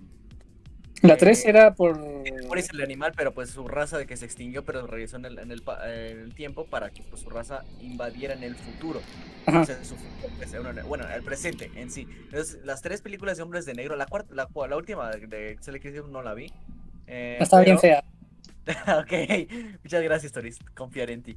Eh, y pues en sí, las tres películas de hombres de negro se tratan, o sea, bueno, al menos o no se tratan, sino hay una invasión alienígena. Porque lo que quieren hacer los hombres de negro son este, los encargados de mantener pues el orden entre pues, extraterrestres y, y, y la, y la Tierra. Porque el centro de operaciones de hombres negro es como un es como un aeropuerto para los alienígenas, porque no sé si te recuerdan en una parte de la, ¿no? ¿Cuál, cuál película que estaba en el registro ese papá, estoy en la tierra, paga mi fianza. Como algo así. O, pues, o una, aero- una aeropuerto o pues un- una prisión, ¿no? Porque también, o sea, prisión. No, sí diría que es más, bueno, ah, ellos son policías, pero igual son como... Más como una delegación. Puede, puede fungir de No, Una embajada. No, no, este, ¿cómo se llama? ¿Una caseta? ¿Podrías? No, una caseta no. Una delegación, güey. Bueno, sí. Pues, yo- o sea, yo me acuerdo, pues, tal cual podrían ser este. Pues esas. Pero también, también una, hay una película de Disney que, pues, no muchos recuerdan. Que una película animada se llama Marte necesita mamás. Ay. Esa, ¿Cómo olvidarla? Clásico No, de clásicos, güey. Qué horrible película. Eh, es muy triste esa película. O sea, yo la veo. y digo, Pero, ¿Triste en qué sentido, güey? Es que, Ah. pues, o sea. O sea, yo me pongo en el, en el lugar del niño, tal cual. O sea, Yo creí que, que O sea- estaba culera, güey. No, bueno, a mí no se me hace fea, tal cual. O sea, yo la vi de chiquito y pues es- dije, pues me, me puso bien, ¿sabes? Y no, mi mamá, no, no se lleven tu mami. Sí, cabe aclarar que a mí se me hizo fea por la animación de ese Ah, es- estilo es de que sí, motion La capture. animación está horrible. Pero pues tal cual el mensaje es. Tal cual. el mensaje se me hace mediocre, pero bueno. Ningún chile te embona, Toris, ya. Pero bueno. Güey, esa sí estaba chida. Planeta 51. ¿Cuál? Planeta Ah, 51. ah, Planeta 51. Que también esto cab- cabría en lo que pues Fernando está diciendo. O sea, las películas de extraterrestres, la se o bueno, de otras cosas de otro, de otro mundo, eh, se proyectan, ¿no? Los, los seres humanos. Por ejemplo, en Planeta 51 vemos a la pues podría ser Estados Unidos, ¿no? Porque es algo común que se ve en Estados Unidos. Y, y hay una parte, porque recientemente la vi, hay una parte donde el profesor les quita el cerebro a, a los alienígenas, pues para, para, eh, para checarlo y empiezan a comportarse como británicos. Entonces, puede que sea ahí un doble mensaje, Ah, no, pero no. pues eh, ca- cabe, o sea, perfectamente como lo que dice Fernando, de que pues toda la película, toda película de este, de este calibre, o sea, es tal cual contar nuestra historia, tal cual. Porque si vemos Planet 51 son los 50, ¿no? ¿Son los 50? Sí, acá los. No, los 80. No, 80. No, No, los 80. 60. Creo que 60. los 60. Eh, ya está transitando ya más o menos para los 70. Entonces, e- e- esa es una película muy buena y muy chistosa porque, o sea, pone ya no ya no el ser humano no es el protagonista, sino ya son los meros Es ¿te el alienígena. Eso está Alienígena chido. verde que llega el extraterrestre y lo pues igual esos extraterrestres tienen un tiene un extraterrestre que pues tiene la, el traje astronauta, ¿no? Que pues cuando llega aquí el astronauta pues es- o sea, eh, eh, es muy chistoso eso. Entonces, es una de las mejores películas que tiene eh, que, que tenemos en esta en este planeta. Animada. Simón. Eh, pero bueno, igual antes de pasar a arriba, nada más quería como men- mencionar de, de documentales. Sí que bueno, como dice el Elitos, no he visto ese de mundos alienígenas, pero sí está acá muy... Se me hizo, bueno, no lo he visto, pero se me hace algo así como el de la Tierra sin humanos. Así de que un acá una voz te explica cómo sería el mundo, pero alienígena. Este, también yo, como les digo, vi muchos de, de History de alienígenas ancestrales, me encantaban.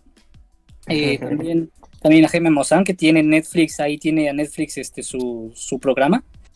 Y hay una película llamada La Cuarta Fase, o El Cuarto Contacto, eh, la cual eh, protagonizaba, bueno, aparecía Milla Jovovich interpretando Ah, a sí, este.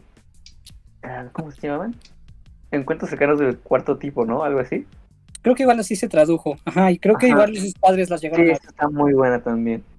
Ajá, y aquí el punto es de que parecería así una, un documental.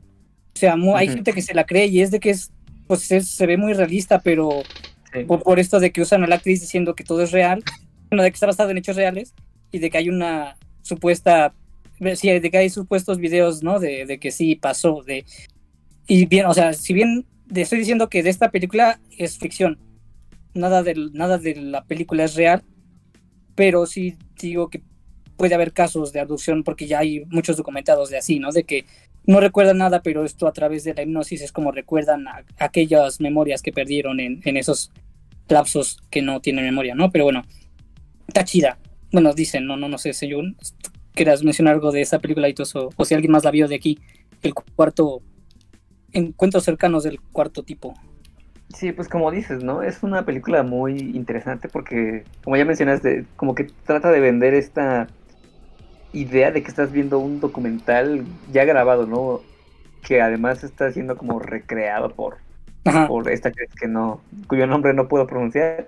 Este, y sumado a estas como, eh, como grabaciones de, de cámaras de seguridad, ¿no? Eh, muy bien logradas. Creo que sí te vende esta idea de que estás viendo algo así paranormal, casi, casi, ¿no? Y no sé, sí, sí me llegó a dar miedo la primera vez que la vi, pero sí, ya después comienzas a notar como cosillas ahí que dices, "Mm, si esto fuese un documental, no estarían mostrando esta toma tan artística, ¿no? O no, no enfocarían de esta manera a, a la entrevistada, ¿no? Eh, eh, pero sí, eh, creo que es una muy excelente película, creo que es como de esas películas que tienes que ver como para comenzar a, a, a creerte tú mismo, ¿no? La idea de que los alienígenas son a lo mejor en cierta forma aterradores, ¿no? Y de que no son enanitos verdes que nada más buscan abducir, no sé, cantar lamentos bolivianos.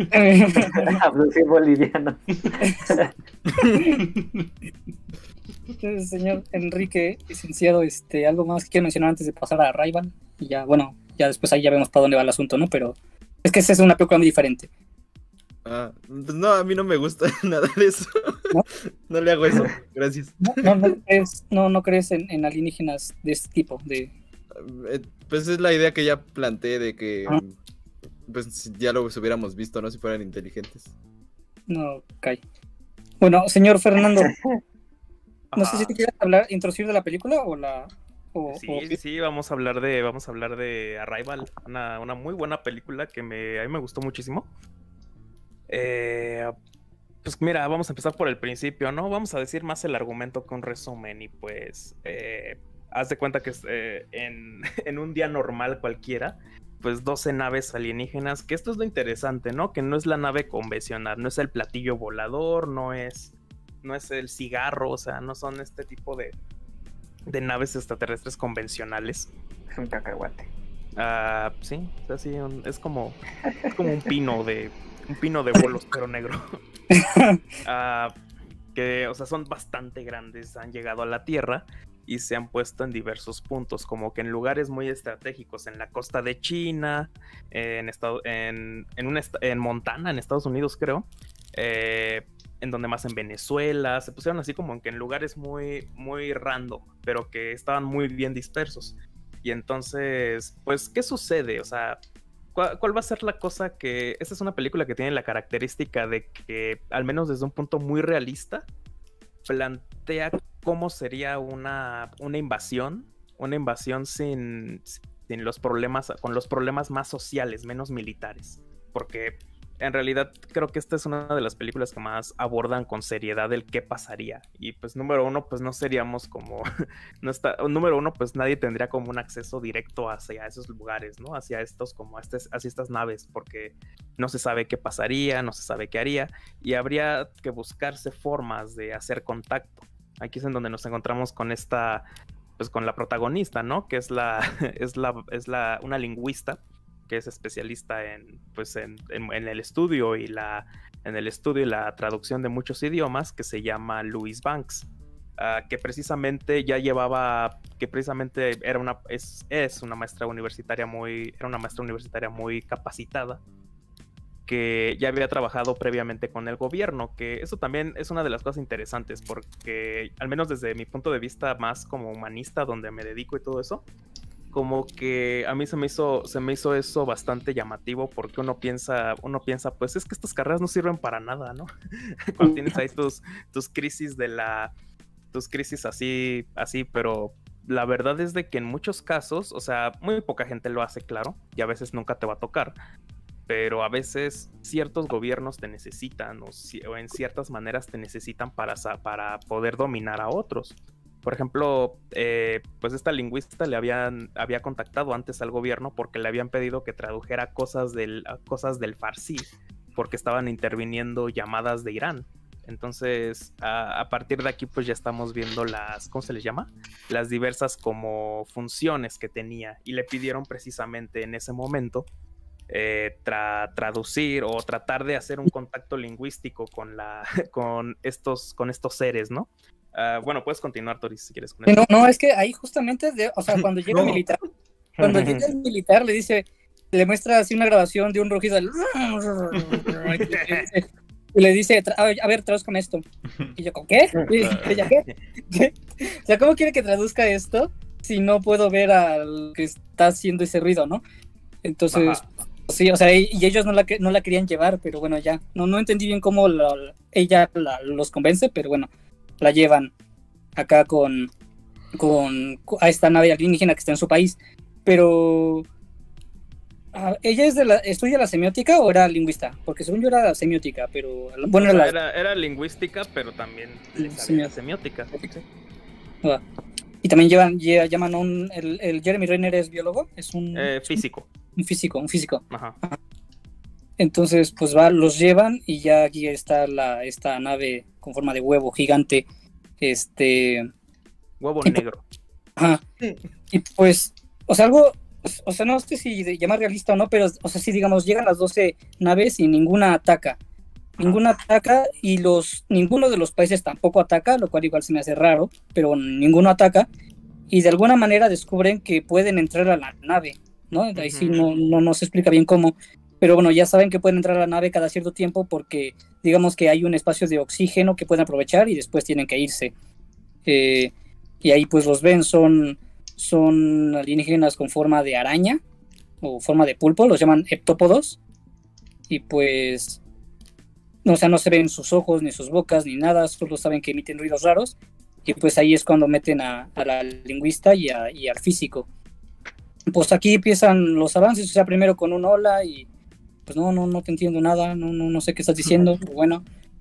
A la lingüista se le ocurre, se, se le ocurre un apoyo visual, o sea, no sé cómo na- a nadie se le había ocurrido un apoyo visual, pero bueno, lleva un pizarrón y escribe, creo que hola o humana, no, escribe humana, escribe humana para, para describirse y ahí es cuando descubre la forma de escritura que tienen esos pulpos, que es como una tinta que ellos pueden manipular y que pues su escritura tiene una forma de círculo algo así. Y sí que aquí puedes avanzar si quieres, señor Fernando.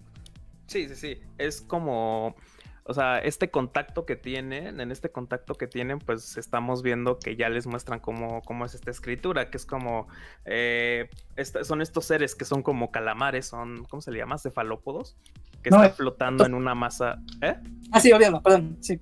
Sí, son ectap- eh, ectápodos, pero por sus siete patas, pero en realidad son así como cefalópodos, son como calamares.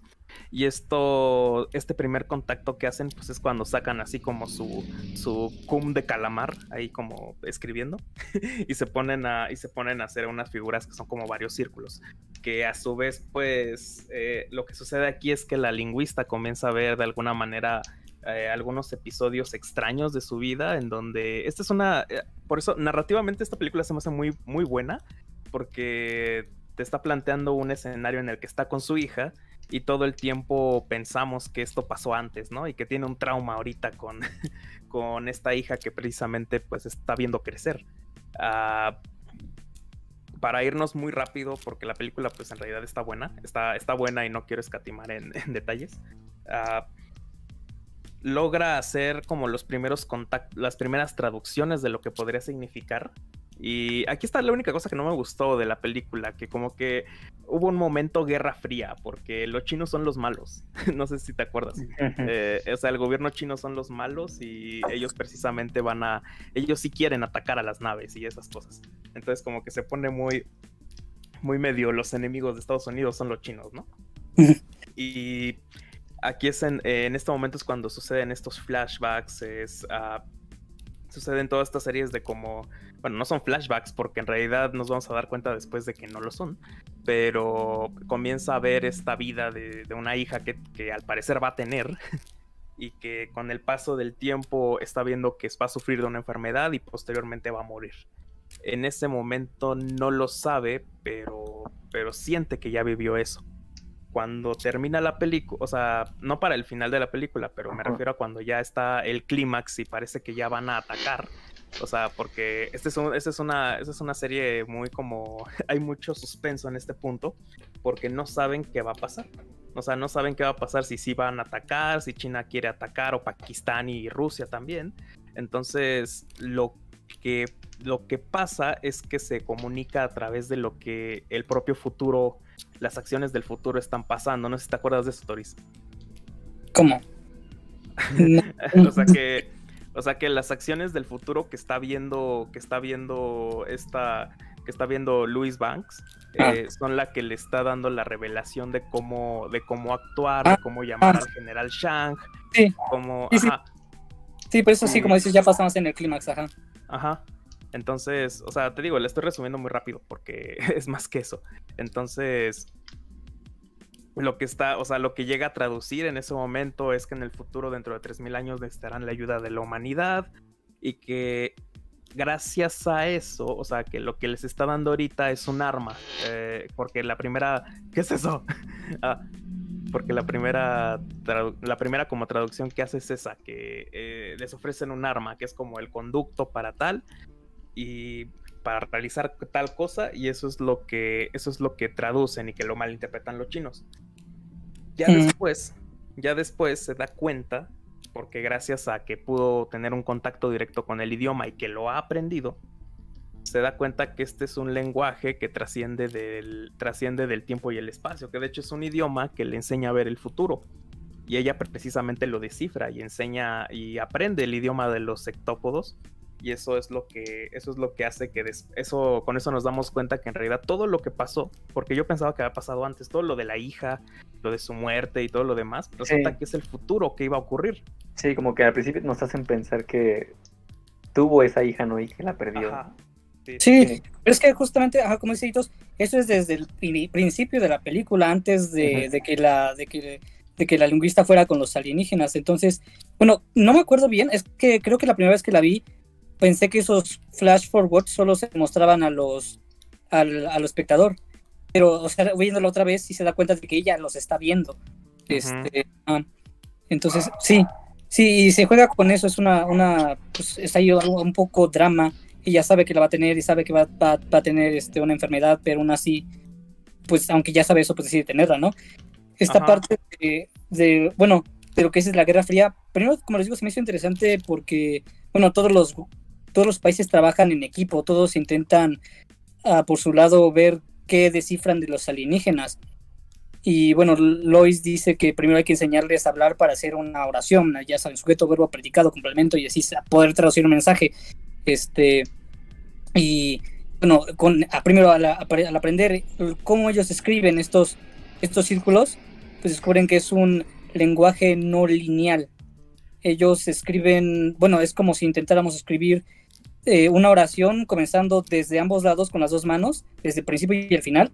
Pues es, es más o menos lo que ellos hacen, porque ellos pueden ver todo el tiempo eh, en, en esas dimensiones, ¿no? Entonces está, está muy interesante y bueno, esto de que al, bueno, o sea, puede, ser algo cierto, al, al aprender ese idioma, ese lenguaje no lineal, su cerebro, su cerebro adquiere una nueva, una nueva forma de pensar, ¿no? Y es de esta manera en la que Lois logra ver el futuro.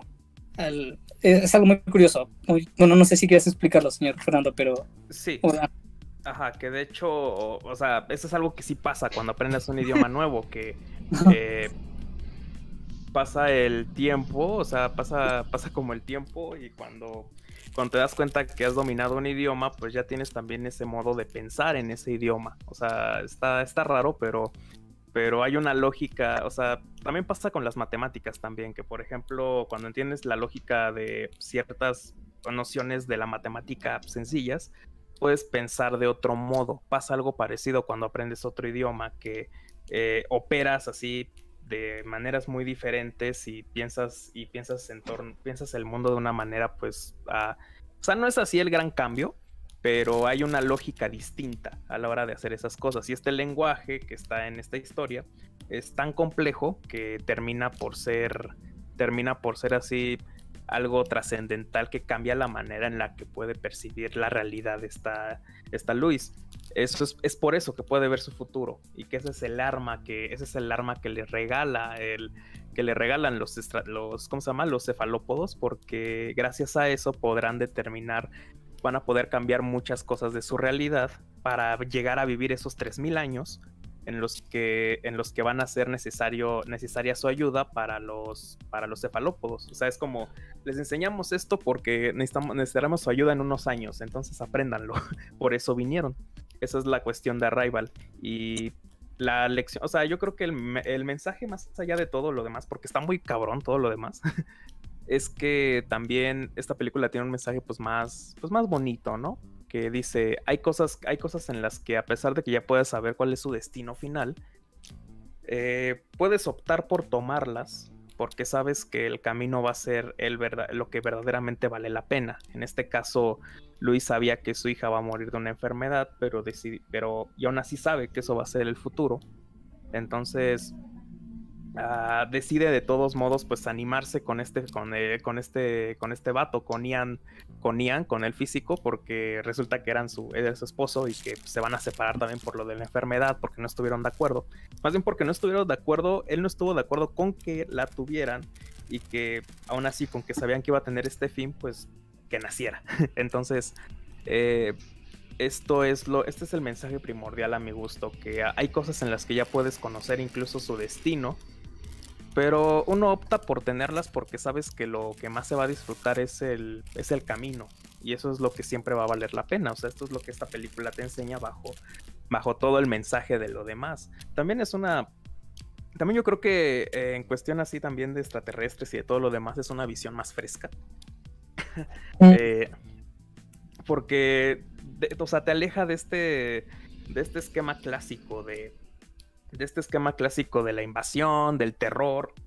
Hay terror aquí y hay expectativa siempre, pero es distinto. O sea, este, te, este es muy realista, pero no es hasta apocalíptico si lo vemos. De hecho, el verdadero problema, o sea, así bien, o sea, bien, Ajá, los- el verdadero problema era la guerra que podían causar los propios humanos o el conflicto que iban a poder causar, por ejemplo, China. Entonces, esa es una de las razones por las cuales a mí me encanta esta película y es como el mejor ejemplo que he visto de, de cuestión extraterrestre. Aunque pues siempre a veces cuando son así estos extraterrestres masivos, así de, de naves gigantescas, la verdadera historia ronda entre los humanos. Sigo, sigo sosteniendo esto, que toda historia de extraterrestres es en realidad historia de humanos. Pero eso es lo que yo diría de esta película. No sé tú y Eitos qué opinan, porque sí la vieron. Mm, Pues, pues sí, justo, ¿no? Más que, más bien el, el- el elemento alienígena es como el pretexto para desarrollar esta idea de que si todos nos pusiéramos de acuerdo y fuésemos más como, no sé, como objetivos o más tranquilos ante lo desconocido, ¿no? Podríamos avanzar más, ¿no? O lograr cosas más interesantes, ¿no? Que abrir fuego a, lo que desconocemos, ¿no? Y, eh, no sé, o sea, sí usa muchas analogías, eh, como ya había mencionado, creo que tú o Toriz o los dos, ¿no? De que, eh, por ejemplo, cuando reclutan a la, esta profesora, la razón por la que la, la escogen, por la que sí le dan el, el trabajo, no es porque e- ella menciona algo, ¿no? De que tal palabra en, en tal idioma eh, tenía dos significados, ¿no? Pero, bueno, era, era algo así de que si, si se... Era Sí, conflicto, creo. ¿Cómo, cómo? Conflicto, creo que era la palabra que traducía, pero no sé. Ajá, algo así de que tal palabra significaba tanto como arma como herramienta, ¿no? Y de que a lo mejor alguien que no haya estado entrenado podía entender como arma, ¿no? Y, y- y la intención de ser hostil, ¿no? Pero que en realidad ese no, no era la idea, ¿no? Entonces, sí nos da como esta esta reflexión de que muchas veces el contexto realmente importa, ¿no? No más que la primera impresión. Eh, el contexto y, y, vamos, invertir en, en, en entender, en querer entender a- a- al otro, ¿no? Bueno, no sé, es, es muy extraño. Sí, porque, porque es un mensaje hasta, pues, como un poquito como el mensaje de Día de la Independencia, bueno, aunque no me encanta tanto, que dice, pues es que cuando hayan extraterrestres, en teoría, si aparecen, eh, si hay extraterrestres en algún momento, pues técnicamente deberíamos, tendremos la obligación como, como raza humana de dejar todas las cuestiones que nos dividan, porque entonces ya vamos a tener que ser solo unos, tendremos que ser solo humanos, porque ya no habrá nacio- ya no habrá la posibilidad de separarnos como en nacionalidades, en razas ni nada, porque ya sería una humanidad sola encontrándose con otro, otro tipo de vida. Eso es lo que muchas veces también estos discursos tienen. Es lo que la narrativa extraterrestre también formula en su lado más bueno, en su, en su mejor lado. Eh, creo que es una, es una forma de interpretación de la realidad muy bonita porque creo que terminarían las fronteras. O sea, eso es como lo que, lo que se ha visto en todos lados, ¿no? Que se terminan las fronteras, las nacionalidades y todo lo demás, porque ya no puedes pensar al planeta como una cosa única que se divide. Tienes que ya verlo como una sola cosa porque hay algo más que humanos que pueden llegar y que ellos sí están unificados como tú, como, como los humanos deberían de estarlo. Entonces también es, un, es el aspecto más como hippie de la, de la narrativa extraterrestre, Sí, sí, sí. porque, Mm. porque la termina por, termina por unir a la humanidad, y eso, eso está muy, muy bonito, muy, muy plácido, muy plácido, pero eh, no sé qué más opinas tú, Toris. Pues O algo que. ¿Alguien más si la vio? Bueno, sí, señor, señor eh, Humberto, ¿qué opina cuando la vio? Y ahorita yo, yo con mi comentario. Cuando él la vio. Ya no me acuerdo, ya no me acuerdo mucho. ¿La La vi en el cine? la vi en el cine, La sí. película, la película es del 2016. 2000. Sí, más o menos. O sea, me Sí, acuerdo ¿no? que, que la vi porque tenía boletos gratis. Porque mi mamá se ganó 100 boletos gratis.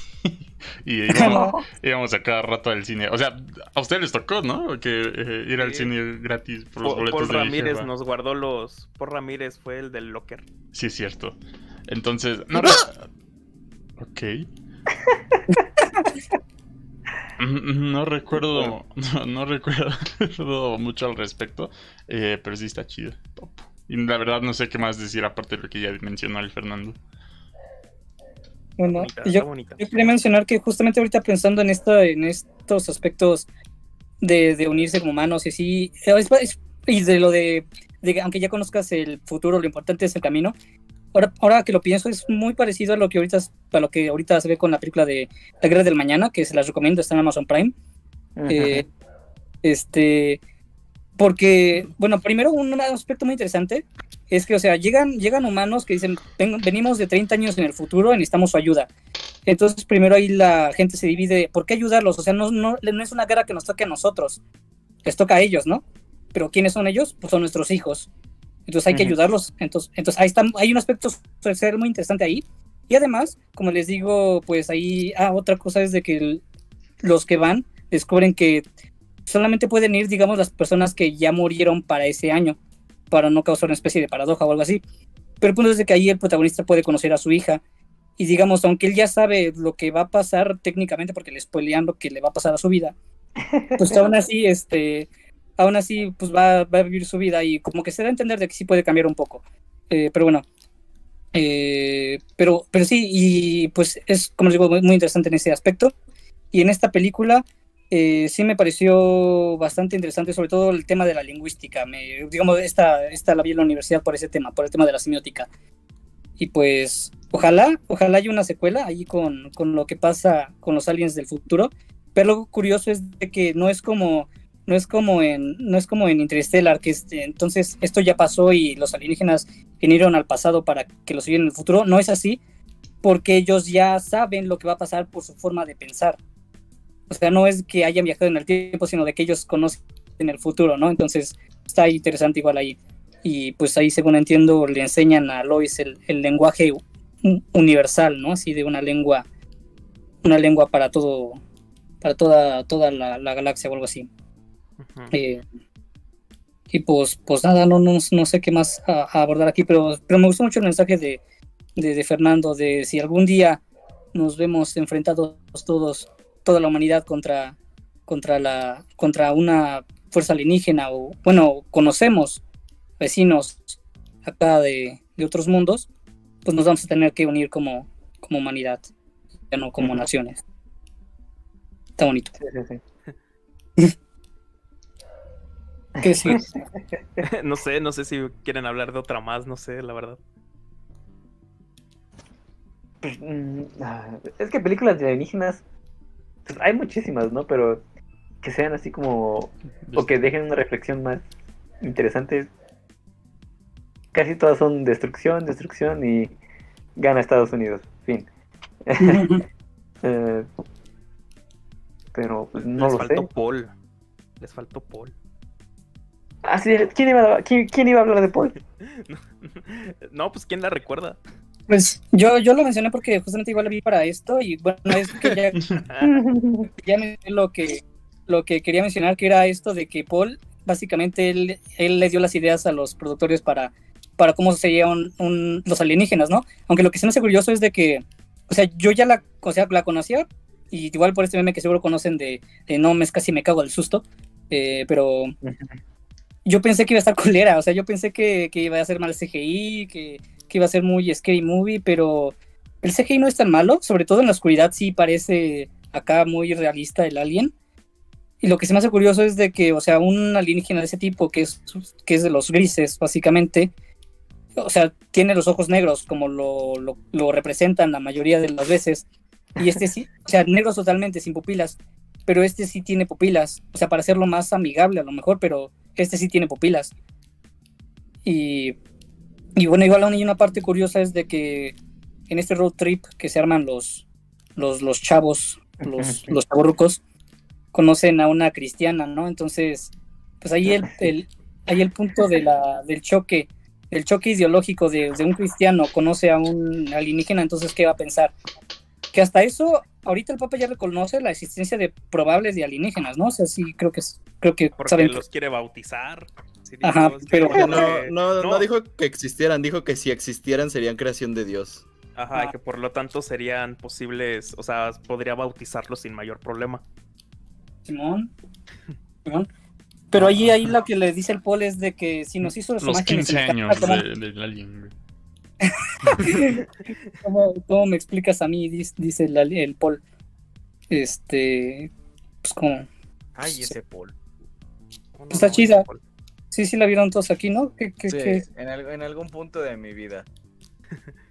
Siento que es esa película que ves en la secundaria a fuerzas. No sé si. O sea, no sé, Paul. No sé si Paul si vio a Paul. Paul, ¿viste a Paul? Pero está Paul, aquí. ni se inmuta. Paul.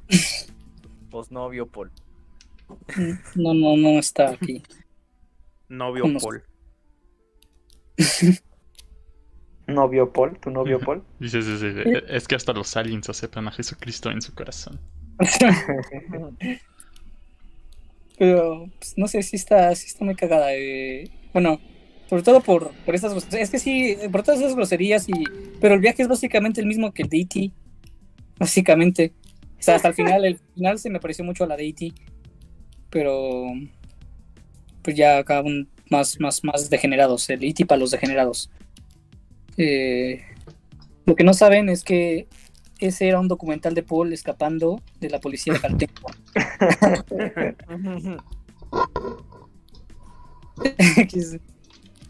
Eh, no, pues no, no, no sé qué más. Pues si no hay nada más, podríamos terminar aquí el episodio. Bueno, a mí nada más me gustaría como mencionar una pequeña No. reflexión. Que, que- bueno, está bien. Ah.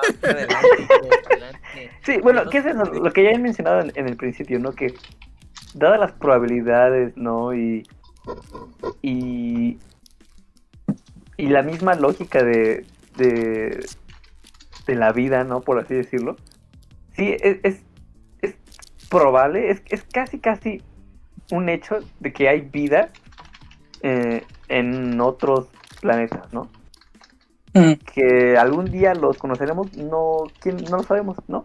Porque si pudiésemos trazar como una, una línea del tiempo, ¿no? Desde el inicio de- del universo con el Big Bang hasta, no sé, el presente y unos, no sé, unos cientos de millones de años en el futuro. ¿En qué momento estamos, no? Estamos, estamos muy adelantados, nos adelantamos a, a- conocer vida ali- alienígena o estamos muy atrasados, ¿no? O sea, a lo mejor ya toda la vida inteligente, por así decirlo, ya, ya tuvo su tiempo y nosotros apenas estamos surgiendo, ¿no? Y, y estamos esperando encontrar algo, pero ya, ya se fueron hace mucho tiempo, ¿no? O estamos muy adelantados y seguimos buscando algo que todavía no, no, no nace, por así decirlo, ¿no? Eh, pero bueno, eh, sí, creo que es fascinante esta idea, ¿no? De, de pensar en, en, en la vida en otros planetas, pero... Ajá, Y en nuestro, en nuestro, como dices, en nuestro lugar dentro de esa escala evolutiva, exacto. pero Sí, sí. algo igual curioso y bueno, realista que no toqué, pero bueno, que igual sería interesante tocar si conocen un poco de cuestiones más físicas, más realistas, es que bueno, ya pensándolo así como de en una galaxia la más cercana que tenemos, que es probable donde haya vida, aún así está muchos años luz de, de poder llegar, ¿no? O sea, bueno, y otra cosa igual realista, acá muy científica, es que lo que vemos en años luz no es lo mismo que está en la actualidad porque es una luz Sí, que sí. ya pasó. Entonces, ¿qué, qué, qué pasó, mi, mi Humberto? Y bueno, entonces, ah, entonces este, eh, digamos, cuando un alienígena, si, si viaja a la velocidad de la luz, por esto de la dilatación temporal no va a llegar a nuestro presente si es que nos está viendo en este momento, sino que va a llegar a un futuro en el que tal vez ya no estemos vivos. Eso pensándolo realísticamente, y si ellos viajan a, la velocidad de la luz o más allá, yo creo que ellos deben tener otras maneras de viajar que no necesariamente sea la velocidad de la luz, puede ser un, un puente de Einstein-Rosen, un, un agujero negro, o puede que ellos hayan estado aquí, como les digo, desde el inicio, desde el inicio de la humanidad, y nos han estado observando desde las estrellas cercanas. Esas son mis dos posibilidades. Y bueno, una tercera es ya que los alienígenas en realidad son seres humanos del futuro, pero bueno, esa ya es un poquito más... Ajá. Pero, pero sí, yo, yo me, me inclino más por la segunda. Pero igual no, igual la veo la, la opción de un agujero negro como, como portal para viajar entre, como los de, como los de Marvel. Ellos no viajan a la velocidad de la luz como en Star Wars. Ellos abren portales para viajar entre galaxias, ¿no? Entonces, pues algo así. Salto. Sí, pero bueno, todo eso asumiendo, ¿no? Que sean seres súper inteligentes, ¿no? A lo mejor. Y es probable que lo más cercano que encontremos a vida alienígena sean microorganismos, ¿no? O sea, células, casi, casi, ¿no? Que igual no podríamos estudiar del todo porque, pues no sé qué riesgos eh, conllevan, ¿no? Estudiar, digamos, bacterias que desconocemos, ¿no? Pero bueno, eso ya es otro tema, ¿no? Pero bueno, ya. Vámonos. Simón, si no tiene. Ya. Pues muchas gracias, banda, por haber venido a este bonito episodio sobre alienígenos. Eh, creo que la media más. El, el, el video más realista que he visto sobre, sobre aliens es el del Negas, güey. Donde, donde abduce al niño rata. Este. eh, nada, no es cierto. Pues no, muchas gracias por haber venido a este episodio. Eh, en verdad, les agradecemos. Recuerden que Culto Podcast está disponible en todas las plataformas de audio como Spotify, Apple Podcast, Google Podcast, Amazon Music, Anchor. Y al igual que en YouTube, Facebook y Twitch. Los sábados a las 8.30 pm en vivo y también entre semana haciendo ahorita streams. Eh, stream, en lo, en lo que en lo que regresamos a clases, ¿no? Ya en que lo- luego empiezan las clases y, y de repente mueren así los streams brutalmente entre semana. Este, pero CCG tiene una, una gran verdad. Las preguntas de los subs. Eh, de los sex. Pregunta el CCG. Si cada uno contactara con un extraterrestre, ¿qué le preguntarían? ¿Dónde está el baño? Em, no lo sé, a lo mejor como... Cuéntame todo lo que sabes. Yo aprendí otra cosa, güey. Como, ¿Cómo vas al baño, güey? A ver tu pene. Paul sí tenía pene, ¿eh? ¿Quién Paul sí tenía ¿Vienes pene. a darme pene? Y eso que era un, y eso que era un gris, pero sí tenía. Ah. ¿Tú qué le preguntarías, Teris? No, no, ahorita, ahorita que pre- pregúntale lágrimas, ahorita déjalo pienso. Tiene, que replantear la pregunta para que suene más elegante. Exactamente. Preguntarle si la alfombra combina con las cortinas. Pregúntale al Freddy. Pero qué cosa, que me le- marcaron por teléfono. ¿Qué le preguntarías a un alienígena si lo conocieras? Ah, no sé. Yo le diría, ¿considerarías que Paul es un alumno mediocre? Paul es mediocre. Y él me dirá, Paul "Bueno, llora". Paul". Bueno, creo que ya sé. Creo que ya sé qué le Dice preguntaría. de inspección de Tula. Mi pana. Yo le preguntaría si de alguna manera han intervenido en la evolución humana, porque yo estoy casi seguro que sí, pero quiero, quiero, quiero ya quiero la respuesta. Yo, yo creo que sí. Puesto no, chango, 50 no, varos a que sí. Ok, siguiente pregunta. De Sanks. ¿Qué reportaje de Jaime Maussan los hizo cagarse para adentro? Eh, yo, yo nunca vi Jaime Maussan. ¿No más? ¿No? Mm. Ay, yo el del agua inmaculada. Ah, es que tenía una época donde Jaime Maussan era como que pura publicidad así de su restaurante de arrachera, del agua inmaculada, de, ah, de- así de un chingo de cosas, de, de remedios así como la uña de gato, de, o sea, era, yo me acuerdo que los comerciales eran bien extraños y eran como una época en la que la tele aún se veía como de súper bajo presupuesto porque Jaime Maussan salía en el canal 4, ¿no? En- o en el 9, que eran así como los canales culeros. Ah, no sé, o sea, está, está denso, pero tenía un chingo de publicidad. No me acuerdo así de un reportaje concreto. Ok. ¿Los demás? Yo tampoco lo veía. Sí, pues yo siempre lo puse como de fondo, o sea, realmente nunca le puse atención. Yo. Es que casi siempre hablaba de, de estos. de los símbolos en los maizales y de platillos voladores, pero casi nunca de, de alienígenas tal cual. Pero creo que hubo una vez que habló de un meteorito, de que, de que ah, ya al fin, la próxima semana al fin del mundo, güey. Entonces ahí, ahí se me dio miedo. Se me dio mucho miedo. Y ya. Ok. Eh, Speedmaster dice: Cámara dice el Rotoplas, no te hagas güey. Me gusta cómo se está volviendo canon lo del Rotoplas, güey. Ese es el rotoplas, güey. Importantísimo. Edu, Edu, pregunta de el sub Edu: ¿Quién de ustedes es un alien? Toris, Toris es hitos, hitos, No, porque es Toris. Dios, ¿no? Recuerden que Toris es un alienígena verde. ¿Por qué? Sí, es cierto, hay un video donde Tori está como al Ah, Ah, Nos está mostrando su verdadera Ah, cara. sí es cierto. Se pone a bailar bien chingón de la nada. Está, en- es- está en el canal, búsquenlo. Eh, y la última pregunta es de Ale, que dice, ¿cuál es el planeta Huawei? Planeta Huawei solo se puede llegar después de 45 minutos de.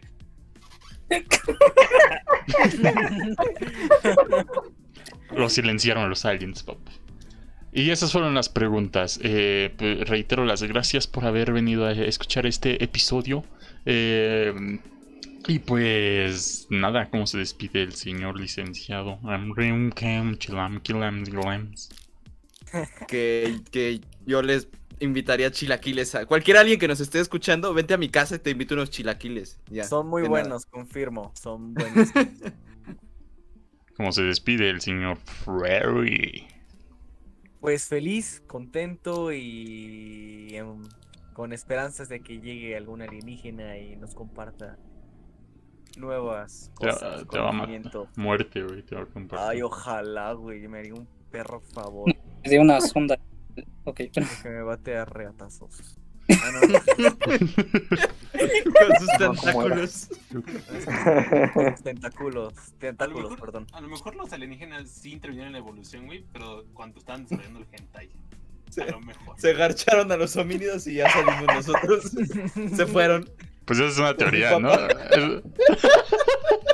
No pasan Paul, de hecho.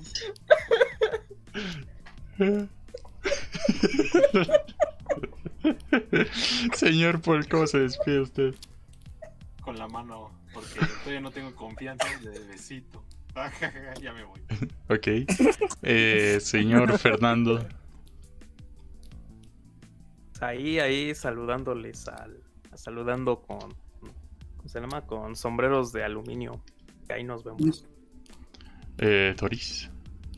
Eh, pues yo les digo, si no existen los extraterrestres, entonces ¿cómo, cómo explican el video de un al- alien 100% real, no fake, bailando cumbias? Es muy cierto. Ufa. Es muy Vamos a hablar cierto. de Antonio Ríos, eso es muy cierto.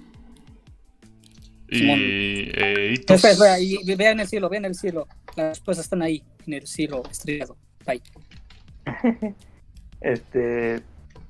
Pues nos escuchamos la próxima semana. Espero les haya gustado este episodio bastante mm, reflexionativo. Para reflexionar, para pensar, señores. Bien Y pues ya. Gracias. Y pues yo también me despido, soy el buen Pico Forte. Eh, vean los streams entre semana, ya empezamos la serie de los Sims, donde estamos los siete ahí conviviendo en la casita, tenemos una alberca. Eh, el Freddy lo van a despedir, lo más seguro. No, no me despidieron hasta Sí. me, me, me dieron un ascenso. Vamos a hacer, A lo mejor a mí me agarran en el bote, güey. a lo mejor al Paul lo mandan para el bote eh, y se acercan las fiestas de cumpleaños de los Sims. Eh, ahí vean, ahí estamos los admins. trabaje, pinche güey. Sí, cierto, el Tori, el Tori es bien huevón. Nada, está durmiendo ahí en, a cada En el rato. sillón, Nada más en el sillón. Y el licenciado Enrique dejando el, el pinche batidero de lo que come, ¿no? Ahí en la casa. Pues bueno, ahí watchen eso. Eh, a lo mejor el, el viernes para que también vengan y nada más estemos ahí comentando, ¿no? Estuvo chido así nada más estar viendo qué hacen los, los pinches sims. Pinche stream de tres horas a lo pendejo. Pero... Pero bueno, muchas gracias, banda. Eh, los esperamos el siguiente sábado. Eh, episodio 122, episodio sobre adiós.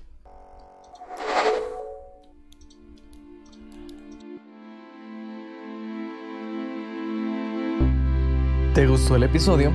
No olvides suscribirte y escuchar los demás episodios. Nos vemos en la siguiente semana.